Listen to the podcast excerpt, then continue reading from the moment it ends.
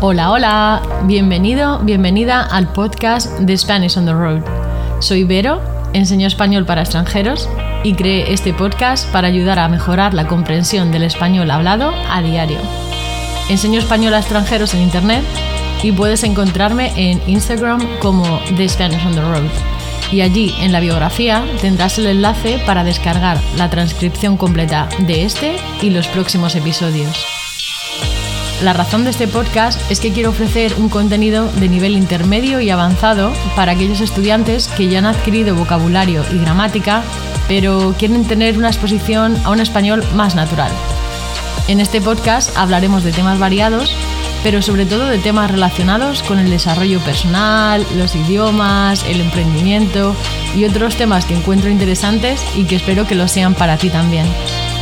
Mi idea es que puedas estar más cerca del español, como si te hablara en tu casa o de camino al trabajo, ¿sabes? Mientras aprendes nuevas palabras y expresiones. ¿Te animas?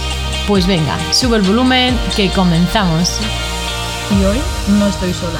Tengo una invitada muy especial, Paloma. Paloma es brasileña y quería vivir fuera de Brasil. Puso toda la carne en el asador y comenzó el proceso. Y fue mi estudiante durante mucho tiempo. He tenido la suerte de conocerla en persona y es una de las mujeres más fuertes y determinadas que conozco. Hoy ha venido a contarnos cómo es la vida expat en España. E o episódio de hoje eu quero dedicá-lo aos meus amigos brasileiros aqui na Espanha, ao pessoal do Hello Talk, que sempre me ajudam com meu português e com a vida também, né? E obviamente ao meu professor de português, o Douglas, que espero que esteja aqui comigo um dia nos explicando sobre a programação neurolinguística. Espero que curtam e um abraço. E agora sim, partiu! Empezamos! Hola Paloma, ¿qué tal? Hola Vero, muy bien. ¿Y tú cómo estás? Bien, bien, bien. De lunes. oh, entonces está difícil, ¿no? está difícil, sí. bueno, pues nada, cuéntanos un poquillo de, de dónde eres. Bien, yo soy brasileña, soy de São Paulo, pero mi familia es de Minas Gerais y vivo aquí en Málaga hace dos años. Dos añitos ya. Te mudaste hace dos años, sí. Casi malagueña. Casi malagueña, sí. bueno, ¿ya sabes pedir café o no? No, eso es muy difícil, madre mía. Así por eso siempre pido un té. hago confusión. Para no confundirte, ¿no? Ya, ya. Sí. Ya, a mí me pasa igual, ¿eh? Yo sigo diciendo un café con leche. Está mal, está mal. Sí, eh, como tú dices, ¿no? Que viene de un infierno. Sí, eso, y tienes que asegurarte de pedirlo la temperatura del tiempo, bueno, del tiempo, depende, pero si no viene del infierno, sí. Sí. Sí, sí, sí. Y nada, ¿es esta tu primera experiencia fuera de Brasil? Bien, eh, viviendo así como, puedo decir, eh, con trabajo fijo, sí. Yo he estado viajando a trabajo pero siempre volví a Brasil. Entonces viajé un poco en América Latina y también a Estados Unidos, Australia, pero es mi primera experiencia como viviendo completamente eh, fuera de casa, ¿no? Fuera de Brasil. Sí. Y tengo que decir que tuve un poco de suerte porque lo que veo con otros amigos que tuvieron eh, una experiencia así como yo, a otros países fue un poco más difícil y veo que con España y con Málaga las cosas fueron mucho más fáciles comparado con mis amigos, ¿no? Cuando hablo con ellos. ¿Y has dicho en América Latina dónde estuviste? Yo en América Latina estuve en Colombia, en República Dominicana, Uruguay y Chile. Joder, es una mujer de mundo, ¿eh? Total. Sí, pero Brasil también es muy grande, entonces como tú viajas dentro de Brasil es casi como si estuviera viajando de países a países dentro de Europa, ¿no? Igual. Claro, porque pasa mucho, es un poco como Estados Unidos, ¿no? Que cada estado es diferente. Sí, exacto. Y tiene una cultura completamente diferente. Por ejemplo, aquí en Málaga, eh, a mí me encanta y me parece mucho con la cultura del nordeste de Brasil, de Bahía, de Fortaleza, y son sitios que siempre me gustaron. Entonces es muy diferente de São Paulo, pero aquí a mí eh, me viene muy bien. Los malagueños me caen muy bien. Te caen bien, ¿no? Eso te muchísimo. Pues ya, ¿eh? No vamos a dar más datos. y cuando has dicho que tuviste mucha suerte, ¿te mudaste aquí a España sola o con familia? Sí, ah, yo he venido sola la verdad, como dicen mis amigos, yo he venido para una tierra que nunca había puesto los pies. Entonces, eh, no conocía nada de Málaga.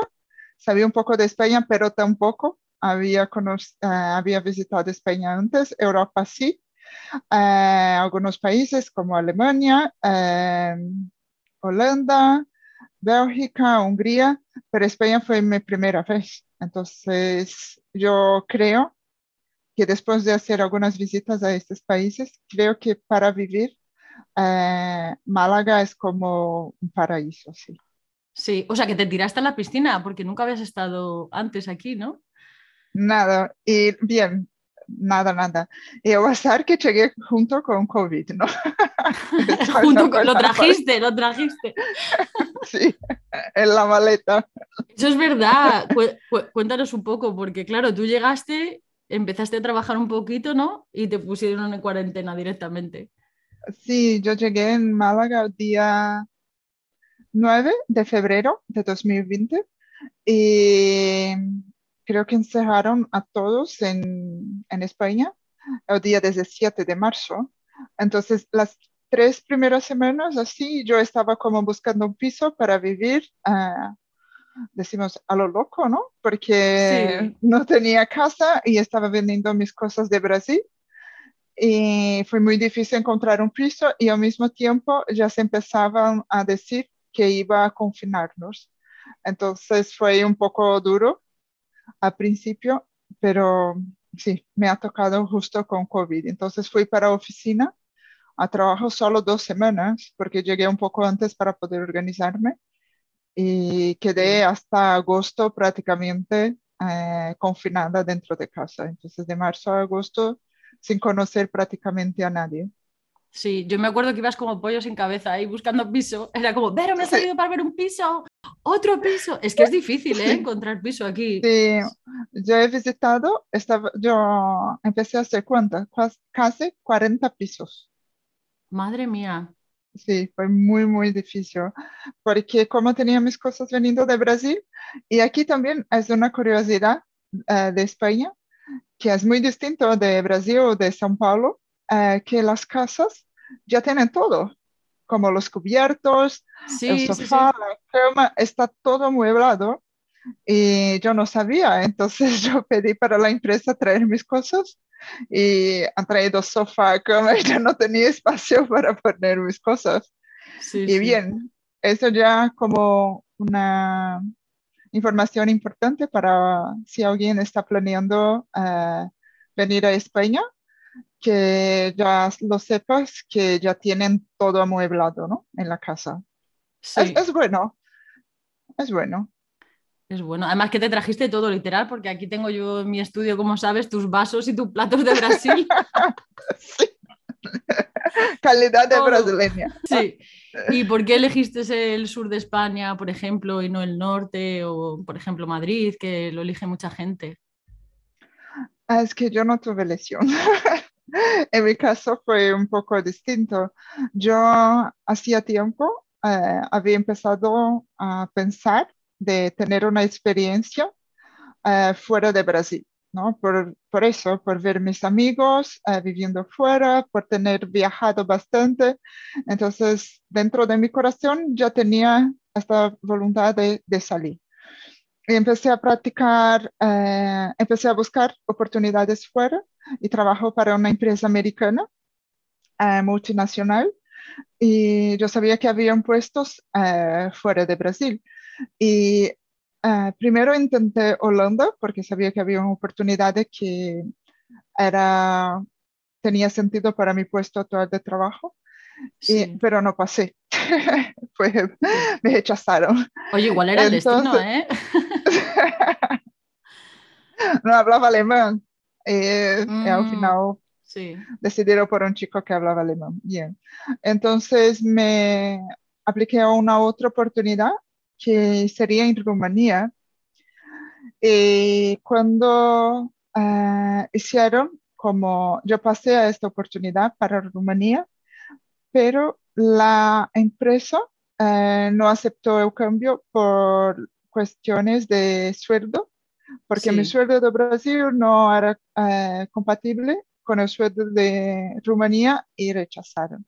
Y sí, entonces este gerente, que fue muy buena gente, eh, envió mi, mi currículum para eh, una gerente en Málaga e hicieron un proceso selectivo conmigo y así yo pasé. y por eso eh, he venido a Málaga. Eso también es otra cosa buena que todos lo, lo sepan, que en Málaga hay un parque tecnológico eh, y es muy sí. bueno para quien trabaja con tecnología. En Málaga está creciendo bastante y hay bastante oportunidades para personas que tienen carrera con, con TI, con tecnología. Sí, de tecnología, sí. Bueno, muchos brasileños, ¿no? Sí, um, un poquito. Sí. Yo creo cuando, cuando hablo con otros amigos que están en otros países, yo veo que hay más. En Málaga creo que hay poquitos. Ah, que hay más hay, en otros, hay más sí. en Barcelona o en Madrid, pero en Málaga aún veo, Es veo verdad. poco. Bueno, yo he conocido ya algunos, pero no. Sí, ya, yo casi malagueña y tú casi brasileña. Sí, sí, total. Pero también hay Es que mi mucho. madre ya dijo que tú tienes que ir a Brasil. ¡Ah, qué guay! Oye, muchas gracias. Sí, sí, iré, iré. Ese es mi sueño. Lo- sí que es verdad que hay muchos brasileños también en Portugal, ¿no? Trabajando. Sí, en Mm, Portugal sí. En Portugal creo que la inmigración brasileña quizás es una de las más grandes que hay allí en Portugal. Ya en España no. Eh, España tiene, no tenemos tantos brasileños así, principalmente en Málaga. Eso es lo que veo, ¿no? Sí, sí, sí, es verdad. Vale, Sí. ¿y qué es lo que más te gusta sobre el sur de España? Mm, O lo que menos también, ¿eh? personas, vale. Las personas del sur de España me encantan porque son muy fáciles de, de acercarse a ellos. Eh, yo, por ejemplo, eh, para mí, eh, hacer amigos aquí fue un poco más fácil porque cuando llegué estaba muy sola en el piso, pero después empecé a jugar vóley porque desde Brasil siempre he jugado voleibol y empecé en un equipo de vóley y así fui haciendo varios amigos y percibía que me invitaban a casa de ellos para salir o para comer o hacer algo junto. Y creo que en Europa eh, o quizás en, mismo en otros sitios en España, quizás eso podría ser un poco más difícil. Entonces sí, aquí aquí yo creo que es un poco como más más fácil, abiertos. Sí, Sí, más abiertos, totalmente. Bueno, acuérdate cuando yo vine, yo me sentí como que había caído en algodones. Era como la gente súper amable, súper acogedora. Sí, sí, Sí, sí, eso total. fue muy bueno. Es un, es un buen sitio para vivir, sin duda, sí. Sí. ¿Y ha- Y la tenido parte que no me gusta, Ah, sí, sí, dime, dime. Claro, te iba a preguntar. sí, eso creo que tú ya lo sabes, es que no me gustan nada las cacas de perros, de los perros en la calle. A ver, es que Son aquí, terribles. aquí hay un problema. Aquí hay un problema. Yo no sé. Sí, El caso es empezaron curioso, a ¿no? hacer estudio, ¿no? En las cacas de los perros para poder votar a los dueños. No, no, ver- es verdad. Hay una cosa, es curiosa, porque, por ejemplo, eh, yo tengo algunos estudiantes que han estado aquí y ellos siempre me contaban que la gente va como con botellitas de agua con un poquito de jabón y lo echan así, como pues si el perro, no sé, hace pis ahí, ¿no? Pero lo de las cacas es un problema real. Yo no sé por qué hay gente que no las recoge. Es muy feo, muy feo. Sí, sí, exacto. Tú tienes que caminar mirando el suelo para... Sí. Está peligroso, está peligroso. Sí, eh. Entonces Sí. esto no me gusta, creo que deberían ser un poco más cuidadosos, ¿no? Es Con verdad, esto. es que hay calles que son terribles, ¿eh? La mía, por Es que suerte, aquí hay no. Eh, la tuya no, pero se, se recuerda que la calle aquí detrás, Sí, sí, sí. cada horrible. paso una mirada, como Pero es que es. Pero por- eh, yo creo que depende, ¿no? De la calle, porque, por ejemplo, la mía no, pero porque tengo las típicas señoras que no solo limpian la casa, sino que cuando terminan de limpiar la casa salen y limpian su trozo de la calle, como su parte, ¿no? Entonces depende, depende de la calle, pero sí entiendo lo que dices. Sí, aquí como estoy cerca de la avenida, como no. No, claro, ahí no no tiene pegado. señoras. No, no, no vivimos en, en el mismo barrio, aunque está cerca, pero no. Sí. ¿Y has llegado a tener alguna experiencia negativa que digas negativa que te haya afectado o no? Bien, eh, una sí, pero no fue en facto con españoles. Eh, como yo he venido sola, ¿no? Y al principio yo no conocía a nadie. Sí. Yo un día, eh, yo fui a un restaurante eh, y el camarero había notado que yo no era española, que yo hablaba otro idioma, ¿no? Por el acento de español. Sí. Y me preguntó de dónde yo era. Y yo dije que era de Brasil. Y él me dijo, mira qué guay, que tenemos un cocinero aquí que es brasileño también. Sí. Y este brasileño eh, ha venido hasta mi mesa para hablar conmigo y me preguntó como, ¿con cuántos chicos ya has salido aquí? Como si yo fuera una persona que había venido por otros intereses. Sí, sí. Yo no sabía ni, sí, y yo no, ni sabía lo que decir. Es que uno había visto un vídeo de Will Smith, ¿no? Porque si no podría haber puesto un poco más nerviosa, ¿no? Qué fuerte. No, no, Ah, sí. no, totalmente. Sí, experiencia negativa total, sí. Y fue Sí, brasileño. completamente negativo. Y fue brasileño. Bueno, en realidad no importa la nacionalidad, era un machirulo y ya está, machista, vaya. Sí, exacto. Eso me dejó un poco como asustada el día, me dejó un poco mal. Y, y bien, pero solo eso. De, pero no fue con españoles, no fue con un propio brasileño. Sí. Eso me dejó un poco, ¿cómo puede un propio brasileño venir y te decir eso? Entonces, Sí. esto, pero bien. Pero Pero, des- luego sí. después he tenido oportunidad de conocer otros brasileños que hoy son mi familia aquí. Ah, qué bonito. Total, ¿eh? La- bueno, tú dices familia, yo voy a decir secta, ¿eh? Además que que- quizás no se escuche, pero es una más fuerte. Eh, yo creo que quizás es una secta más bien, a la que me he unido, por cierto. Sí. Sí. ¿Y alguna anécdota graciosa? Am, déjame ver. De historias. Ay, qué Ay, yo me acuerdo de una, pero no sé si te acuerdas tú. ¿Cuál? Que me dijiste que te recordaba como a las películas de... Ay, ¿cómo era? Ah, sí, sí, sí, de Pedro Almodóvar. Sí, Ah, esa es la sí, verdadera te- España, ¿no? Sí, exacto.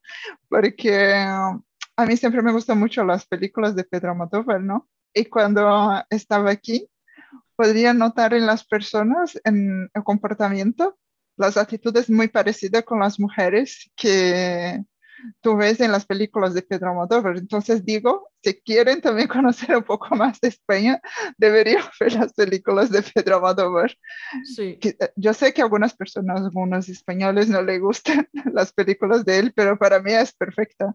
Como por ejemplo, un día estaba caminando ah, por las calles, creo que era en Sevilla, y había una señora sin Sí. ropa, con una toalla solo, como gritando En el por la ventana, en el balcón, exacto, con una toalla de baño por la ventana con con el chico de la calle, que aquí no vas a subir.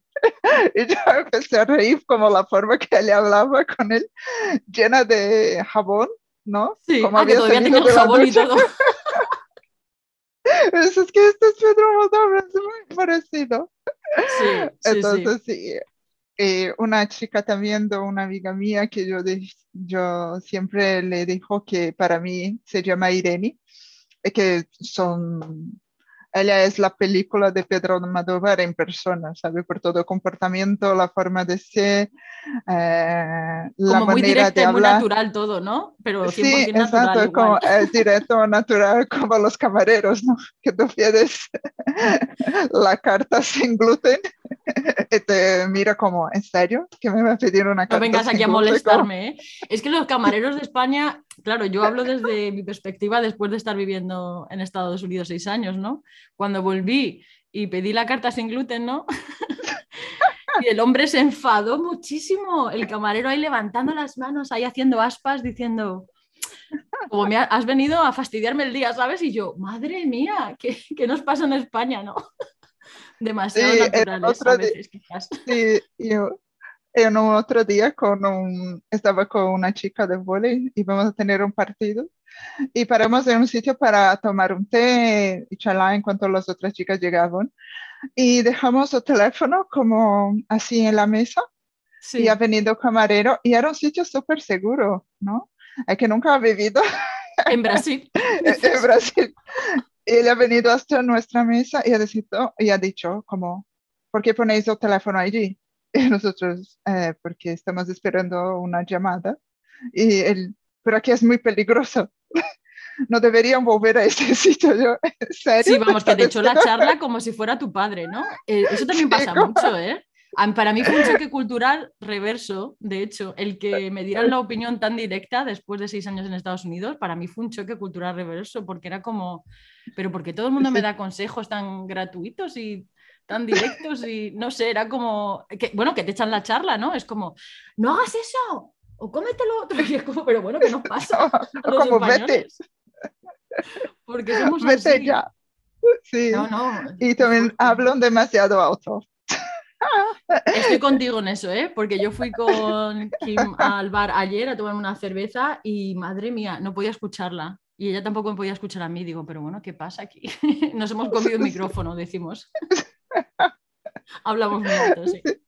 Sí, en la oficina durante estas tres semanas, ¿no? Que yo estaba en la oficina. eh, como es una empresa multinacional, hay personas de todos los sitios allí, de Alemania, de Brasil, de donde sea. Y era muy fácil saber quién era el español. Sí, ¿no? El que está Sí, gritando al fondo. Sí, ahí estaba el español. ¡Hombre! Entonces, eso sí. Se nota, se nota, sí. sí. Y am, bueno, te iba a preguntar que si dirías que es fácil conocer a gente y hacer amigos aquí, pero bueno, dijiste que claro, llegaste con COVID, está un poco complicado, pero después ¿consideras que fue más fácil o...? Sí, sí, yo creo que con eso, desde he empezado una actividad deportiva de equipo principalmente, Ujú. eh, ha hecho con que las cosas fueran un poquito más fáciles, así, para acercar y conocer gente. Y, y también el distrito que decidí vivir después, que es más, ah, no es tan turístico, creo que también ah, ayudó Sí, bastante también, ¿no? Y Sí. la pregunta que se le hace a muchos es, expats es si te juntas con locales o con gente de todas partes. Yo soy del mundo, ¿no? Entonces me gusta como conocer gente y hablar con personas de varios sitios distintos. Eh, aquí tengo amigos brasileños, amigos italianos, eh, amigos malagueños. Eh, entonces me gusta este- esta posibilidad de intercambio cultural. Quizás yo debería salir más, no salgo mucho, Ah, pero sí he podido conocer mucha gente. Eso es algo también muy, muy interesante de Europa, que tú caminas y tú puedes escuchar personas hablando en idiomas distintos. e- Eso Sí. también te hace tener más curiosidad, ¿sabes? Para Sí. conocer ah, otras culturas. Entonces, que sí. Sí, sí, totalmente. Además es que Málaga en concreto, ¿no? Ya aparte de que sea España o no, es que Málaga sí es súper cultural, multicultural. Sí. Vale, y a ver, ¿en qué se diferencia la cultura de trabajo de aquí a la de tu país? Bueno, porque tú trabajabas, claro, lo que pasa que no sé si... Sí, sí, hay, hay bastante diferencia. Ah, en Brasil, en São Paulo principalmente, ah, yo creo que trabajamos mucho más. Ah, Sí. esa exigencia por horas extras, de trabajar Ah, yo creo que aquí se trabaja para vivir, principalmente en España y en Málaga, ¿no? Las 100%. personas trabajan, eh, al final lo que quieren es disfrutar de la vida, eh, no tiene tanta preocupación de cómo hacer dinero o pensar en futuro, ¿sabes? Sí. Viven más por el, de, de El ahora. presente, sí, vive más la Sí, hora. el presente. sí. Mm, en São Yo Paulo, digo por viven ejemplo, porque que estoy, yo- yo estoy medio americanizada. pero- Sí, Sí. y en São Paulo eh, también es un poco más así. Tú trabajas para tener dinero, para poder lograr cosas eh, más grandes como una casa mejor, un coche mejor. Y aquí lo veo más que las personas viven eh, mejor, pero con poco. Pero tampoco hay que vivir sin pensar en futuro, ¿no? Yo no veo que No, es es también verdad. tan bueno no, no pensar eh, en futuro, pero es un equilibrio, ¿no? Como yo creo que el equilibrio es lo mejor.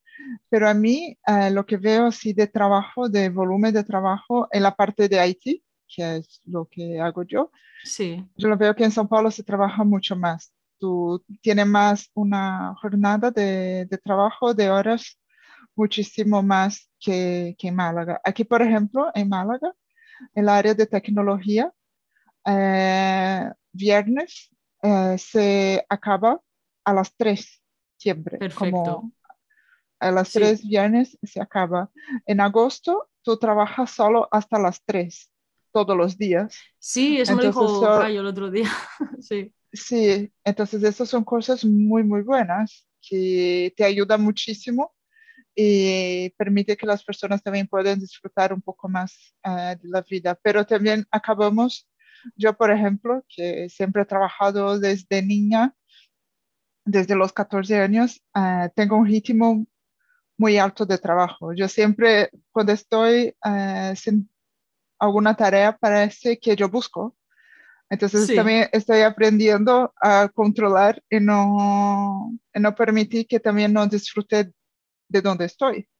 claro. Pero eso es poco a poco, ¿no? Y como he llegado ahora, hace poco también tengo esta preocupación de poder lograr algo porque es como si mi vida estuviera empezando desde cero, ¿no? Sí, es que Málaga pone un freno, ¿eh? Porque, bueno, tú te acuerdas, yo llegué aceleradísima también.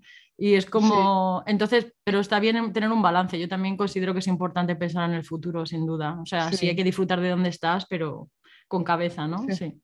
Sí. Y ah, te voy a preguntar ya la última. Si tuvieras que darle algún consejo a alguien que se quiere mudar al sur de España, ¿cuál sería? Mm, que, que venga con el corazón abierto, ¿no? Que, que entienda que al principio quizás la cultura, por ejemplo, la forma, yo me asusté un poco al principio como los españoles hablaban, porque eh, el idioma español se usa mucho imperativo para decir las cosas Sí. que, que yo no estaba acostumbrada, entonces parecía que yo siempre estaba como recibiendo órdenes, ¿no? O que siempre las personas cuando hablaban era que estaban teniendo una discusión. No, Sí. es, es la forma de ellos de ser y la verdad son muy buena gente, eh, las personas del sur de España, las que he conocido, no tengo nada que decir. Y, Sí. y también eh, venir eh, preparado para eso, ¿no? De, de saber que es un ritmo distinto eh, de trabajo, un, un ritmo distinto de ver la vida, que tiene, eso para mí es una cosa muy buena, que la seguridad de aquí es muchísimo mejor de donde yo vivía. Y, y que intente, ¿sabe? Que se tiene un sueño de vivir fuera, que intente, que no desista, eh, como he, dicho, ¿no? Antes yo he tenido, yo fui rechazada prácticamente dos veces Sí. en cuanto me aplicaba oportunidades. Y cuando yo digo rechazada, es que yo había hecho como un proceso selectivo de cuatro meses y al final no. Sí. Eh, entonces que continúe intentando y si yo puedo ayudar, eh, conté conmigo también, que estoy aquí. Sí. Perfecto. Bueno, vamos a dejar tu Instagram, ¿eh? sí, Sí. para guiar. Pues, pues nada, jo, muchísimas gracias, me lo he pasado súper bien. Espero que a los estudiantes les ayude también escucharte y sí, tus experiencias, sí. Siempre un placer. Es muy bueno hablar contigo, que siempre río un montón. Sí, ¿eh? Pues nada, un abracito y vamos hablando. Vale, un beso. Hasta luego. Y ya, para terminar el episodio de hoy, voy a explicar algunas expresiones que hemos utilizado en él. 1. Venir del infierno. Es cuando algo está muy muy caliente, una sopa, un café, etc. Puedes decir algo así como, madre mía, está como si viniera del infierno. 2. Ser una mujer de mundo o un hombre de mundo. Se trata de una persona que ha tenido la oportunidad, a través de su vida, de enriquecerse con experiencias propias de los estilos de vida de gente de muy diversos niveles, tanto sociales, intelectuales como económicos. 3. Tirarse a la piscina. Es cuando decidimos realizar una acción que nunca hemos hecho antes y que parece difícil o incluso arriesgada. 4. Ser buena gente. Una persona amable, respetuosa, generosa, etc. Y hay que ser buena gente, pero ojo con caer en el buenismo, ¿eh? 5. Echar la charla.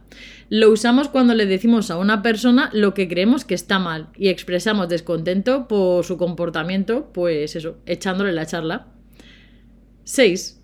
Comerse un micrófono.